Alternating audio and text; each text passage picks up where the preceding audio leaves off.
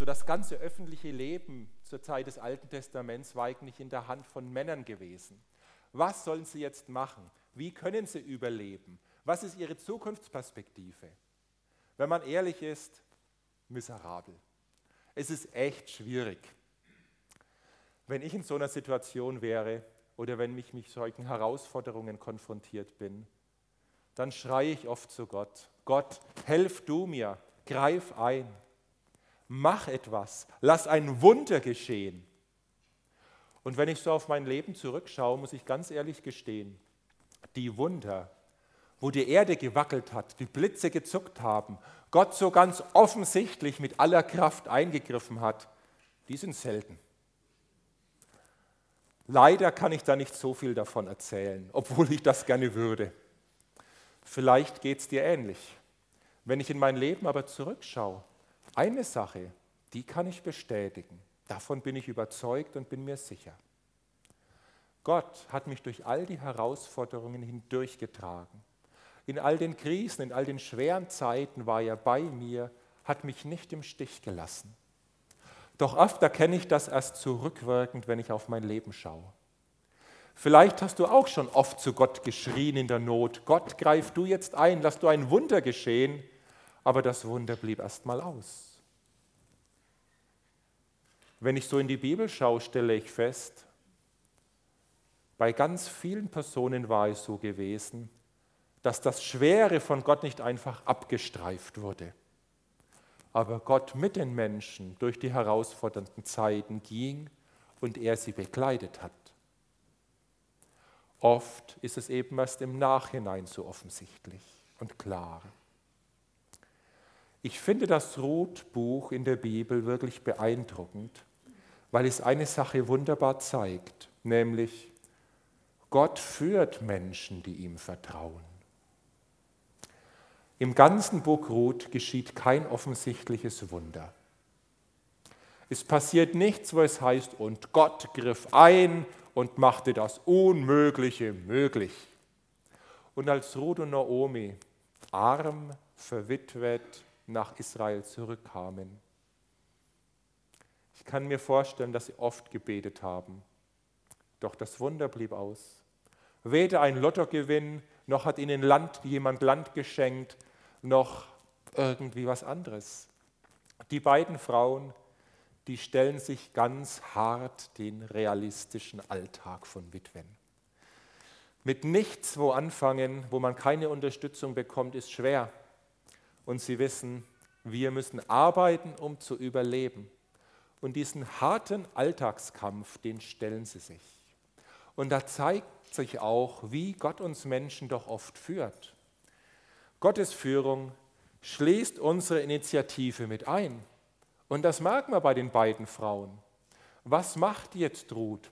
Was kann sie arbeiten als Fremde? Ja, sie kann Ehren lesen gehen auf den Feldern. Und das macht sie. Ich glaube, eine andere Perspektive hat es ja auch nicht gehabt. Dabei bezieht sie sich wahrscheinlich auf ein Gesetz, was damals Gott Mose für das Volk Israel gab. Man findet das in 3. Mose Kapitel 23. Ich habe es mal mitgebracht. Da heißt es, wenn ihr aber euer Land aberntet, sollt ihr nicht alles bis an die Ecken des Feldes abschneiden, auch nicht Nachlese halten, sondern sollt es den Armen und Fremdlingen lassen. Ich bin der Herr, euer Gott. Wir wissen, als Ruth und Naomi zurückgekehrt sind, war so die Zeit der Richter in Israel, die da regiert haben. Und die Zeit der Richter war auch eine Zeit der Gottlosigkeit, wo man sich nicht so Gott, wo man vieles gar nicht mehr wusste, sich auch gar nicht darum gekümmert hat. Ich kann mir vorstellen, viele haben an den Rändern nichts stehen gelassen für die Armen. Boas, der hat es offensichtlich gemacht. Da wurde nicht Nachlese gehalten. Da konnten es andere auch tun. Und trotzdem war es, ich sag's mal neudeutsch, ein Scheißjob. Das hat keinen Spaß gemacht. Wenn du nämlich auf die Felder gegangen bist, um zu schauen, was ist bei der Ernte liegen geblieben, was kannst du jetzt so auflesen, dann wussten alle in der Gesellschaft, du hast nichts. Du gehörst zu den Armen. Du hast keine andere Einnahmequelle. Du musst als fremder Schmarotzer eben das noch einsammeln, was so die anderen liegen ließen. Und die anderen Bauern, die fanden das auch nicht toll. Wegen Leuten wie denen dürfen wir nicht alles abernten. Wir arbeiten ein ganzes Jahr auf unseren Feldern und dann müssen wir trotzdem was stehen lassen und liegen lassen, dass diejenigen, die nichts machen, sich das einfach holen können. Das war für niemanden schön und befriedigend. Aber genau das macht die Ruth jetzt. Da packt sie an. Das ist ihre Perspektive. Ich finde das so toll, als dann der Boas kommt, fragt er seinen Vorarbeiter, wer ist denn die Frau da hinten? Und er erfährt, ja, das ist Ruth, das ist so aus dem Geschlecht von Elimelech. Und er hört auch gleich, die Frau, die ist aber fleißig. Der hat heute Morgen angefangen, hat kaum eine Pause gemacht und arbeitet durch. Ruth hätte jetzt allen möglichen Leuten die Schuld geben können. Ja? Sie hätte Gott anklagen können. Warum ist mein Mann gestorben und ich bin in jungen Jahren Witwe geworden? Warum ist der Elimelech so früh gestorben? Warum musste überhaupt Naomi ihr Feld damals verkaufen, als sie ausgewandert sind? Gott, warum hast du nicht für sie gesorgt? Warum hast du sie in diese schwierige Situation gebracht?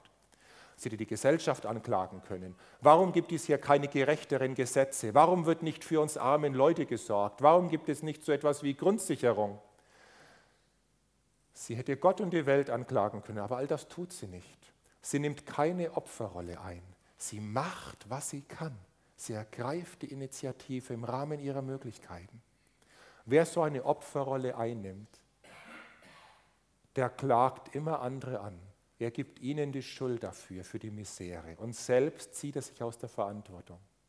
Wer so eine Opferrolle annimmt, der hält sich immer selbst für gerecht. Es liegt ja nicht an mir, dass es so ist, die anderen sind schuld.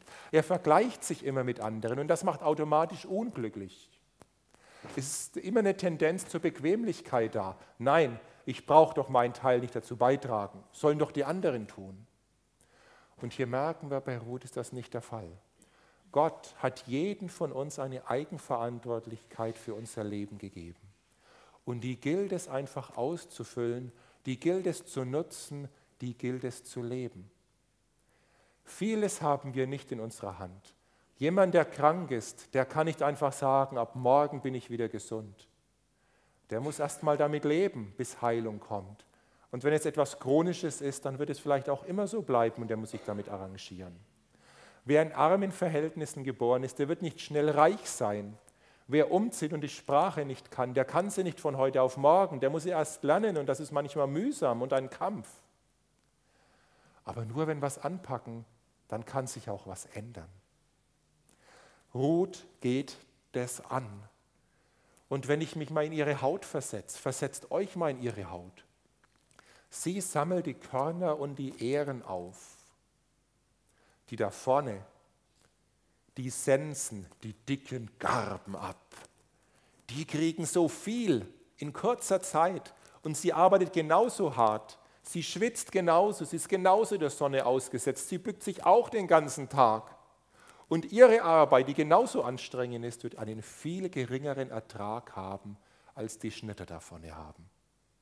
Boah, was für eine schreckliche Zukunftsperspektive eigentlich. Und trotzdem macht sie das ihr Mögliche. Und am Abend hat sie einen Scheffel, das ist so ein hebräisches Maß, ungefähr 20 Kilo Getreidekörner. Klar, der Boas, der ließ ein bisschen nachhelfen, sonst wäre es nicht so viel geworden. Aber wenn Ruth abends heimkommt, dann hat sie 20 Kilo. Viel mehr als sie und ihre Schwiegermutter für den Tag brauchen. Viel mehr als in einer ganzen Woche essen. Mehr als für zwei Wochen an einem Tag. Und wenn sie das jetzt jeden Tag macht, solange die Getreideernte in Israel ist, da reicht es doch vielleicht für ein ganzes Jahr. Das ist eine Perspektive, die sich hier da auftut. Ja, es geht weiter. Ich weiß nicht, in welcher Lebenssituation du momentan steckst. Vielleicht ist es auch eine schwierige, geplagt und gekennzeichnet von Krankheit, von Sorgen mit der Familie oder mit Kindern, von Herausforderungen an der Arbeitsstelle, Schwierigkeiten, wie man die nächsten Rechnungen durch die Inflation und die hohen Lebenshaltungskosten bezahlen kann. Mach das, was dir möglich ist. Gott führt dich. Seine Führung, die schließt aber dein und mein Wirken meistens mit ein. Gott hat uns den Verstand gegeben, hat uns Fähigkeit gegeben und die zu nutzen und das Beste daraus zu machen. Das ist unsere Verantwortung. Und das Buch Ruth, das zeigt außerdem, Gott führt durch scheinbare Zufälle. Mitten im Alltag, im Chaos des Auf und Abs, in den schönen und schwierigen Situationen hat Gott seine Hand mit im Spiel. Im Buch Ruth, da heißt es am Anfang in Kapitel 1, Noomi hörte, dass Gott sich dem Volk wieder zugewandt hat. Und dann kehren sie um und gehen zurück. Ja, ausgerechnet in der Zeit der Getreideernte war das gewesen. Von was hätten sie sonst leben sollen, wenn nicht von dem Nachlesen? Hat da vielleicht Gott seine Hand mit im Spiel, dass das der richtige Zeitpunkt war, als sie zurückgekommen sind? Einige Wochen früher oder einige Wochen später hätten sie keine Einnahmequelle gehabt, hätten kein Getreide auflesen können. Es geht noch weiter. Um Bethlehem gab es ganz viele Getreidefelder. Als Ruth morgen aus der Stadt herausgeht, weiß sie nicht, wo wird sie landen. Und ausgerechnet auf einem passenden Feld, da kommt sie an. Sie entscheidet sich für ein Feld, was den Boas gehört, was sie dabei noch gar nicht wusste und fängt dort an, Nachlese zu halten. Und dort auf dem Ackerfeld, da trifft sie passende Personen, die ihr unheimlich freundlich gesonnen sind, die sie unterstützen, die ihr helfen, die sie mit Gutem überschütten. Hat da vielleicht Gott seine Hand mit im Spiel? Und als sie nach Hause kommt und ihre 20 Kilo Körner präsentiert und die Schwiegermutter sie fragt, wo hast du denn heute gearbeitet, auf wessen Feld? Da sagt sie, ja, es hat dem Boas gehört. Und dann sagt die Schwiegermutter, ach, der ist doch ein weitläufiger Verwandter mit uns. Ist das nicht sogar jemand, der als Löser für uns in Frage käme, der das Feld aus unserer Verwandtschaft zurückkauft, dass wir es wieder, wieder verwenden können? Ja, auch das. Und jetzt kann man sagen, ja, alles Zufall, hat überhaupt nichts mit Gott zu tun, kein Wunder passiert. Oder man kann sagen, ja, stopp mal. Ich glaube sehr wohl, dass da Gott seine Hand von Anfang bis zum Ende mit im Spiel hatte. Dass er das alles so gelenkt hat, dass das Buch Ruth letztendlich so ausgeht, wie es ausging. Ich muss ehrlich sagen, ich glaube, da hat Gott sehr wohl seine Hand mit im Spiel, dass das so gelaufen ist. Wir erwarten manchmal ganz konkret, wie Gott zu helfen hat. Was hat er zu machen, dass er mein Gebet erhört und mir hilft? Und wenn ich arbeitssuchend bin zum Beispiel, dann wünsche ich mir, dass Gott morgen von der Firma BMW, wo ich gerne anfangen würde, am besten noch eine Einladung für den Vorstand zu mir kommt und der Headhunter sagt, ich gebe dir noch 100.000 Euro, wenn du gleich dort anfängst. Und ich sage, dann ist es ein Wunder, dann hat Gott gewirkt. Ich muss ehrlich sagen, das sind die Sachen, die selten sind. Meistens ist doch Gott so. Er schenkt, dass Gott wirkt, er schenkt uns eine Idee und einen Gedanken, den wir verfolgen können. Und das bewährt sich. Oder es kommen andere Menschen in unser Leben, die uns weiterhelfen, die Türöffner für uns sind. Oder es sind Personen, die uns ein mutmachendes Wort schenken, die uns auf eine Idee bringen und wir die dann weiterverfolgen. Und da merken wir, wenn ich so in mein Leben schaue, ist es Gott meistens so im Hintergrund, durch die vielen kleinen Dinge. Und oft muss ich meine Augen weit aufmachen, um es zu sehen und es zu erkennen. Ja, da hat Gott gewirkt, da bin ich ihm dankbar dafür. Vielleicht kann ich Gott an der Stelle mit einem Schiedsrichter bei einem Fußballspiel vergleichen. Man sagt immer, der Schiedsrichter ist dann perfekt, wenn nach dem Spiel keiner mehr über ihn spricht. Er hat keine Fehlentscheidung getroffen, er hat nichts übersehen, er hat einfach nur seinen Job gemacht. Die Leute reden über das Fußballspiel, über die Tore, die gefallen sind, aber niemand über den Schiedsrichter. Ich glaube, dass Gott ganz oft so wirkt, dass er uns so führt, wenn wir ihm vertrauen. Er lässt uns dann nicht im Stich. Ihr könnt bei Gelegenheit euch mal darüber austauschen, wo ihr vielleicht solche Situationen in eurem Leben habt, wo Gott im Verborgenen durch die scheinbaren Zufälle seine Hand im Spiel hat und Sachen zum Guten gelenkt und geführt hat. Und das Buch Ruth Kapitel 2, das zeigt noch eine andere beeindruckende Sache, nämlich Gottes Segen kommt uns durch Menschen zugute. Für Ruth und Naomi ist das hauptsächlich Boas. Und ich sage immer, wenn im Buch Ruth ein Wunder geschieht, dann, dass es einen Mann namens Boas gab, der ihnen so viel Gutes zuteil hat werden lassen. Ihr seht, ich habe den Boas mal mitgebracht, ja. Und wir schauen uns mal an, was hat denn der Boas alles so gemacht? Was, wie wird er beschrieben? Was kennzeichnet ihn? Wir merken gleich, ist ein sehr gottesfürchtiger Mensch. Schon wie er seine Arbeit auf dem Feld begrüßt. Der Friede des Herrn sei mit euch. Sie antworten auch so. Da merkt man, der Glaube, den nimmt er mit in den Alltag. Den lebt der Boas auch. Auch wie er Menschen behandelt, wie liebevoll er mit ihnen umgeht, wie respektvoll. Da spiegelt sich sowas von der Art und Weise Jesu in dem Wesen von Boas wieder. Boas ist außerdem jemand, der andere im Blick hat. Er kommt auf sein Feld. Er muss sehr reich und wohlhabend gewesen sein. Er hat viele Leute angestellt, die für ihn arbeiten. Und was sieht er? Die ausländische Schmarotzerin, die er nachsammelt. Wow. Und er fragt nach, wer ist das? Und er spricht dann mit ihr und widmet ihr Zeit. Und als Mittagspause ist, hat er sie wieder im Blick und lädt sie ein und sagt, willst du nicht zu uns kommen? Komm mit her. Er hat die Augen für die Ruth auf. Er sieht sie, er hilft ihr, er unterstützt sie. Der Boas ist jemand, der sehr fürsorglich ist. Er sagt zu ihr am Abend, und wenn du morgen wieder Ehren aufsammeln gehst, dann komm wieder zu mir, zu meinen Leuten, auf meine Felder. Geh nirgendwo anders hin. Bei mir, da bist du sicher.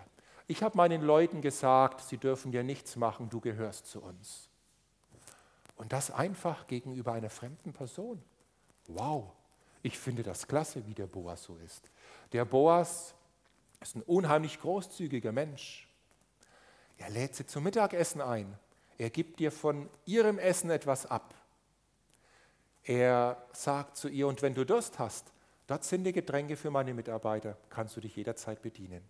So ähnlich als man kommt wohin und es heißt, der Kühlschrank ist immer auf für dich. Einfach reingreifen und rausholen. Und für jemand, der nichts hat, der hungrig ist wie die Ruth, was für eine Einladung. Finde ich gigantisch, ja, dass der so großzügig ist. Er ist ein gläubiger Mensch. Wir sehen das immer wieder. Er sagt auch, Gott soll dir das vergelten, dass du dich so stark um deine Schwiegermutter kümmerst, dass du nicht den jungen Männern hier im Land nachläufst oder bei dir im Heimatland der Moabiter. Es ist jemand, der Ruth einlädt zum Essen und ihr sogar dient. Das war für Männer damals ganz übel, unüblich, dass einer Frau das Essen gebracht haben.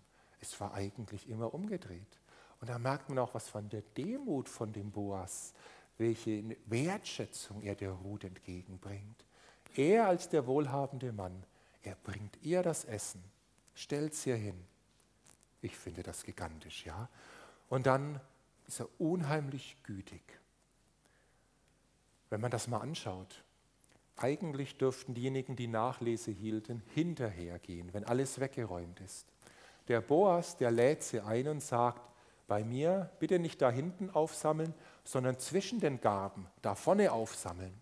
Und er sagt zu seinen Schnittern, zieht was raus aus den Garben, dass die mehr aufsammelt.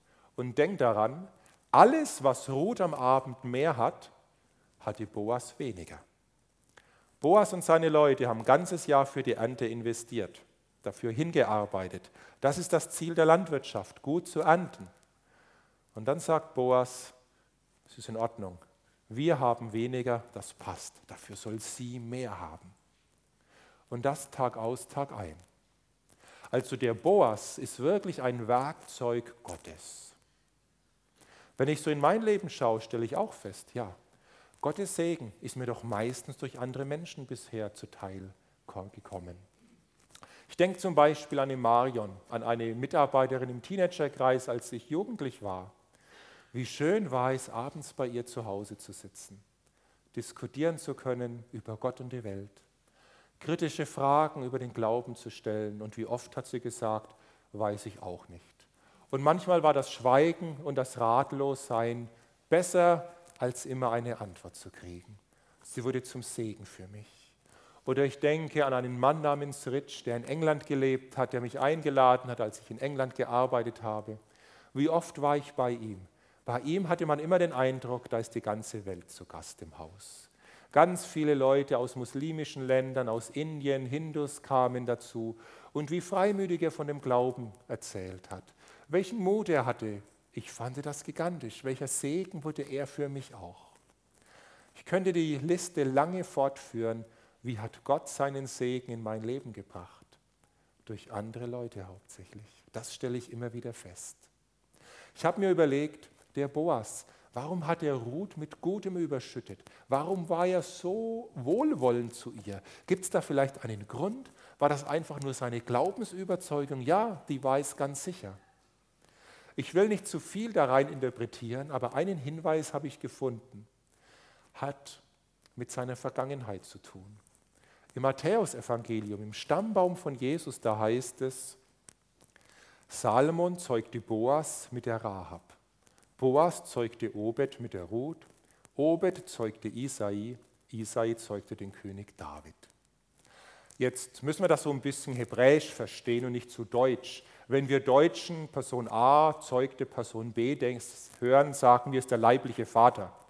Im hebräischen Denken ist das eher, war ein Vorfahre von, wir wissen, zwischen dem Salmon und zwischen König David gab es noch ein paar mehr Generationen als nur vier. Aber wir sehen hier, Boas kommt aus einer Familie heraus, wo Rahab auftaucht. Und von Rahab wissen wir, sie arbeitet als Prostituierte in der Stadt Jericho. Sie war auch eine Ausländerin, eine Kanaaniterin. Über ihr Leben stand eigentlich das Todesurteil. Und Israeliten kamen zu ihr. Sie wurden bei ihr aufgenommen. Und dafür durfte sie am Leben bleiben.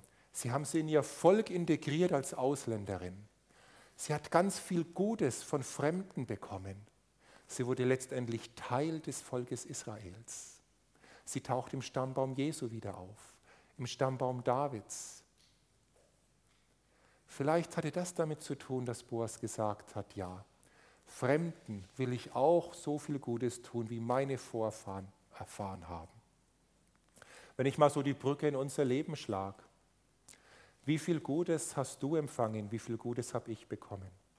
Ich muss ehrlich sagen, jede Menge wenn ich einfach mal so den geistlichen Segen, das, was Gott mir geschenkt hat, Vergebung, Hoffnung, neues Leben, Veränderung, das ist eine Menge. Wenn ich mal schaue, wie viel anderes, wie viel Materielles ich von anderen Leuten bekommen habe, wie viel Liebe ich empfangen durfte von Menschen, die an Jesus glauben und auch an solchen, die jetzt keine Christen sind. Alles, was ich habe, habe ich doch empfangen von anderen. Das wenigste habe ich mir, glaube ich, selbst erarbeitet. Und wenn ich mich angestrengt habe, hat wieder Gott mir die Möglichkeiten gegeben und ich habe sie empfangen, dass ich es tun konnte. Ich habe viel empfangen. Darf und sollte ich das nicht auch an andere weitergeben? Das macht was mit anderen Menschen, wenn sie Gutes bekommen. Am Ende von Kapitel 1 im Buch Ruth heißt es, Noomi, die kommt zurück nach Bethlehem. Und sie sagt zu den Leuten, die sie noch kennen, nennt mich nicht mehr Noomi, das heißt auf Deutsch die Glückliche, nennt mich Mara, das heißt die Bittere. Wahrscheinlich hat sie im Herzen auch so ausgesehen. Durch all das Leid, durch das Schicksal, was sie erlebt hat, war sie einfach eine bittere Frau. Am Ende von Kapitel 2, das sagt Naomi, ich glaube, Gott hat seine Barmherzigkeit doch nicht von den Lebenden und Toten abgewandt. Da man, bei ihr hat es was verändert. Das Gute, was sie empfangen durfte, das hat mit ihrem Herzen was gemacht. Was hast du, was habe ich weiterzugeben? Vielleicht ist es richtig, manchmal Leute materiell zu unterstützen. Mal einen Zuschuss zu geben für die nächste Gemeindefreizeit und zu sagen, ich fände es toll, wenn du mitkommst. Von mir kannst du 100 Euro haben. Melde dich mit an, sei dabei. Vielleicht braucht jemand Gebet und man sagt jemand, ich bete für dich. Darauf kannst du dich verlassen. Du bist nicht alleine, ich stehe hinter dir. Vielleicht braucht jemand mal ermutigende Worte oder einfach jemand, der ihnen ein Ohr schenkt zum Zuhören. Vielleicht ist es jemand, der sagt, wow, ich bräuchte jemand, der mir mal ganz praktisch bei etwas hilft, der mir meinen Rasen mäht in der Zeit meiner Krankheit, wo ich es nicht tun kann. Ich glaube, das Gute tun, das liegt manchmal auf der Hand. Das ist so einfach, man muss es aber tun. Für Boas war es kein großes Opfer zu sagen, komm zum Mittagessen mit her. Du darfst morgen wieder auf meinen Feldern Nachlese halten. Er hat ja genug gehabt. Für Ruth hat es das Leben verändert, dass sie das tun durfte. Für Naomi ebenfalls, da war sogar lebensrettend. Ich glaube, manchmal sind es die kleinen Dinge, die Gott uns aufs Herz legt. Durch die macht er einen Unterschied in dieser Welt mit uns. Da wirkt er in das Leben von anderen Leuten hinein. Es ist Zeit, das zu tun. Noch ist Zeit. Vielleicht haben wir jetzt die Möglichkeit und in zehn Jahren nicht mehr. Vielleicht trennen sich die Lebenswege wieder und jetzt begegnen wir uns immer wieder und wir können das tun. Was wäre, wenn Christen dadurch auffallen würden, indem sie Segen für die Menschen in ihrem Umfeld sind? Ich glaube, diese Welt, die würde sich ändern. Und überall, wo das geschieht, da ändert sie sich auch schon heute. Ich habe mal einige Beispiele aus der Kirchengeschichte mitgebracht. Kaiser Julian Apostata regierte zwischen 360 und 363 in Rom. Konstantinische Wende war schon 320 nach Christus. Er war also gut 40 Jahre später und er heißt deswegen Apostata, weil er sich vom christlichen Glauben wieder ganz stark abgewandt hat und eigentlich Christen im römischen Reich bekämpfte. Er schrieb einmal in der Zeit einer Hungersnot im römischen Reich an einen seiner heidnischen Oberpriester folgende Zeilen. Ist es doch eine Schande, wenn von den Juden nicht ein einziger um Unterstützung nachsuchen muss, während die gottlosen Galiläer, und damit meint er jetzt die Christen in seinem Reich, sogar neben ihren Armen auch noch die unsrigen ernähren, die unsrigen aber der Hilfe von unserer Seite offenbar entbehren müssen. Das war mal ein Statement, ja. Das fällt einem römischen Kaiser auf. Die jüdische Bevölkerung, die kümmert sich um sich. Die Christen, die kümmern sich um alle, nicht nur um die Mitchristen. Und diejenigen, die weder zu den Juden gehören noch zu den Christen, da gibt es keine Unterstützung. Oder ein anderes Beispiel von dem christlichen Bischof Dionysus, er war Bischof 259 nach Christus in Alexandria in Nordägypten. Dort wütete eine Pestepidemie. Und er schreibt folgende Zeilen. Die meisten unserer Brüder schonten aus großer Nächstenliebe ihre eigene Person nicht und hielten fest aneinander. Furchtlos besuchten sie die Kranken, bedienten sie sorgfältig, pflegten sie um Christi willen. Bei den Heiden aber fand das gerade Gegenteil statt. Sie stießen diejenigen, welche zu erkranken begannen, von sich, flohen von den Teuersten hinweg, warfen die Halbtoten auf die Straße hin und ließen die Toten unbeerdigt liegen. Ich dachte mir auch, wenn Christen durch das Gute auffallen, was ist das für eine Gesellschaft? Was entsteht da? Das hat ja eine Sogwirkung, das Gute. Da lassen sich Menschen davon anstecken. Der christliche Glaube, der gewinnt eine Attraktivität und Anziehungskraft, was enorm ist. Ich fasse noch mal kurz zusammen. Der erste Punkt ist, Gott führt Menschen, die ihm vertrauen. Wie macht er das? Es schließt unsere eigene Initiative mit ein und durch scheinbare Zufälle. Und das nächste, ja, Gottes Segen kommt uns meistens durch andere Menschen zugute. Den dürfen wir empfangen und dankbar annehmen und gleichzeitig auch freudig weitergeben. Amen. Vielen Dank fürs Zuhören, für eure Aufmerksamkeit. Ich bete noch. Herr Jesus Christus, danke für den Boas. Danke für das weite Herz für die Mitmenschen, die er hatte. Ich bitte dich darum, dass wir auch ein Segen für andere sein dürfen. Und danke für den Segen, den wir durch andere in unserem Leben empfangen konnten. Ich danke dir dafür, dass du uns führst. Darauf vertrauen wir. Auch wenn wir das nicht immer gleich so erkennen und sehen, wir glauben, dass du es gut machst. Amen.